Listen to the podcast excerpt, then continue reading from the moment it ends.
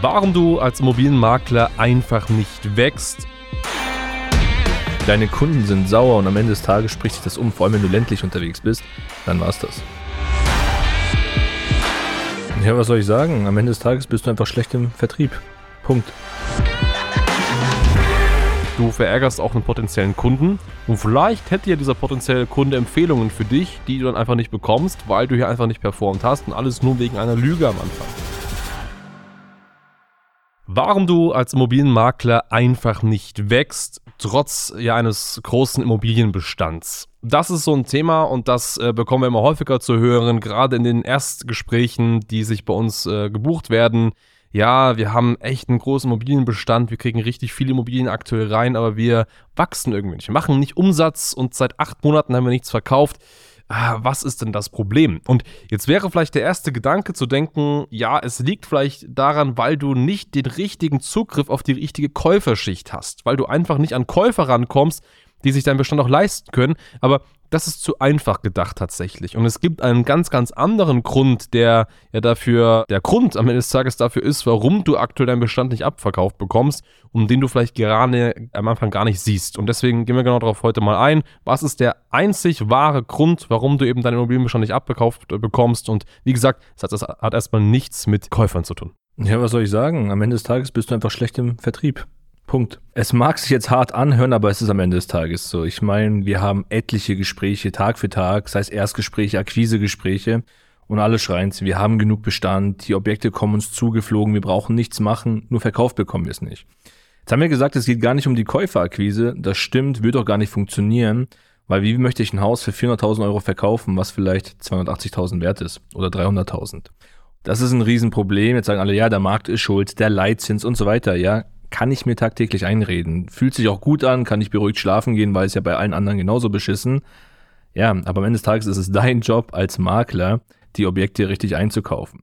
Heißt, du musst hier richtiges Marketing betreiben und eine richtige Akquise. Damit meine ich nicht mal Online-Marketing. Es fängt ja schon an, auch in der Kaltakquise oder völlig egal, wie du an deine Kunden rankommst, dass du ihnen im Erstgespräch oder darüber erstmal sensibilisieren musst, wie der Markt aktuell tickt und dass wenn du diesen dieses Objekt, Haus oder auch Wohnung zu dem Preis aufnimmst, du das nicht verkaufen wirst. Ist für dich als Makler schlecht, aber für Kunde noch viel, viel schlimmer, weil das Objekt wird verbrannt und lässt sich gar nicht mehr verkaufen. Und das ist ein Riesenthema, wo wir regelrecht tagtäglich auch unseren Kunden und auch potenziellen Kunden den Kopf erstmal waschen müssen, weil das einfach dein Job ist, diesen Einkauf gut zu gestalten. Und wenn du diese Objekte überteuert aufnimmst, dann sagst du, juhu, ich habe hier einen Alleinauftrag, ja, es bringt dir gar nichts. Was glaubst du, wie schnell das geht, dass du davon sechs, sieben Objekte im Bestand hast, du kriegst sie nicht verkauft deine Kunden sind sauer und am Ende des Tages spricht sich das um, vor allem wenn du ländlich unterwegs bist, dann war's das. Ja, richtig. Also es ist einfach völlig falsch gedacht, was Akquise angeht. Und das ist natürlich ein Problem. Weil natürlich ist es am Anfang erst einmal spannend, dass man sagt, ja, da gibt es drei Makler und drei Makler machen den Preis und du gibst den höchsten Preis an, nur um diesen Alleinauftrag zu bekommen. Aber wie gesagt, das ist viel, viel zu kurz gedacht. Du vergisst, dass du es am Ende niemals zu diesem Preis auch abverkauft bekommst und ähm, es ist ja nicht nur so, dass du dann so oder so keinen Umsatz machst. Nein, du verärgerst auch einen potenziellen Kunden. Und vielleicht hätte ja dieser potenzielle Kunde Empfehlungen für dich, die du dann einfach nicht bekommst, weil du hier einfach nicht performt hast und alles nur wegen einer Lüge am Anfang. Und das ist eben genau das, dass du einfach da deine, deine Preisvorstellungen oder die reellen Preisvorstellungen, die der Markt hergibt, einfach nicht richtig mitteilst und dadurch ganz einfach schon in der Akquise einen riesigen Fehler machst. Und deswegen, es geht am Ende des Tages, gerade wenn du jetzt einen großen Immobilienbestand hast, niemals darum, dass du die passenden Käufer nicht findest. Es geht immer um die Qualität in der Akquise. Und ein Teil, wie gesagt, ist dieser Preis. Aber es ist natürlich auch so, dass du immer schauen musst, sind die Objekte auch mal grundsätzlich schnell drehbar? Also lassen die sich am Markt schnell drehen? Und wenn wir auch ehrlich sind, ein Penthouse, ein Penthouse mit einem Wert von vielleicht ein bis zwei Millionen, je nach Lage, das ist ein schönes Objekt, aber lässt sich das schnell drehen? Wahrscheinlich nicht. Was immer schnell drehen lässt, sind ja so ein-, Zwei-Zimmer-Wohnungen zum Beispiel, eher kleinere Sachen. Wir sagen mal einen Wert von drei bis vielleicht sogar 400.000 Euro. All das sind Dinge, die sich schnell drehen lassen und darauf musst du dich ganz einfach fokussieren. Nehm nicht alles an, was dir irgendwie vorgeschlagen wird. Du kannst auch mal Nein sagen, weil was bringt dir denn ein großer Bestand, den du einfach nicht abverkauft bekommst? Seh das auch mal aus Kundensicht. Wenn ich jetzt als Kunde, als Eigentümer einen Makler finde und einen Makler suche, dann schaue ich mir an, was hat er denn so gemacht. Ich gehe auf die Webseite und ich schaue mir an, welche Immobilien hat er denn so im Bestand.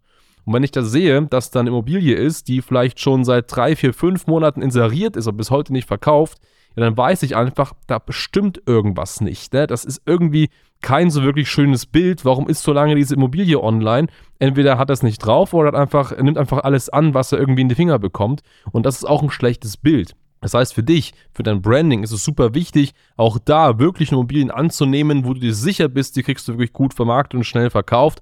Und damit baust du wirklich auch eine Reputation online auf, die sich eben nicht so leicht einreißen lässt. Ja, und jetzt, ich höre es schon, für mich schreien, alle sagen, ja, wir müssen das machen, wir müssen ja konkurrenzfähig bleiben, sonst haben meine Mitbewerber die Objekte. Nein, lernt Nein zu sagen, du schadest dir am Ende des Tages einfach mehr. Und schraub lieber an deinem Vertrieb, schraub an deinen Wordings, schau, wie kann ich diese Person akquirieren, mache ich hier Kaltakquise, gehe ich auf Events, Empfehlungsgeschäft oder auch Online-Marketing. Aber du musst hier was ändern und vor allem einfach gut einkaufen. Dieses klassische Butterbrotgeschäft, wie wir es eben beschrieben haben. Oder auch vielleicht ein bisschen was Hochpreisigeres, gerne auch 600 bis 800.000 Euro zu einem guten Preis, weil wenn der Preis den Zinsen angepasst ist aktuell, muss man ehrlicherweise sagen, wird auch das gekauft, weil Wohnraum wird es immer brauchen, Wohnraum wird auch immer gekauft. Also den Kopf nicht in den Sand stecken und einfach optimieren.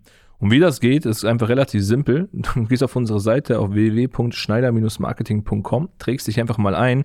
Wir besprechen deinen aktuellen Akquisestrang. Wenn uns Fehler auffallen, teilen wir das gerne mit, sagen dir, hey Mensch, das und das musst du optimieren, dann funktioniert das Ganze auch. Und ich kann dir Brief und Siegel geben, am Ende des Tages wirst du tolle Objekte akquirieren und vor allem auch wieder Umsätze einfahren. Ganz genau, so ist es. Also, wie gesagt, wenn du einen großen Immobilienbestand hast, dann gilt es jetzt, jetzt zu handeln. Und handeln heißt ja nicht nur weiter irgendwelche Objekte annehmen, sondern wirklich auch die Akquise an qualifizierten Objekten zu optimieren. Und das geht am besten durch wirklich gute digitale Maßnahmen. Trag dich gerne ein, wir sprechen miteinander und dann können wir uns das im Detail anschauen.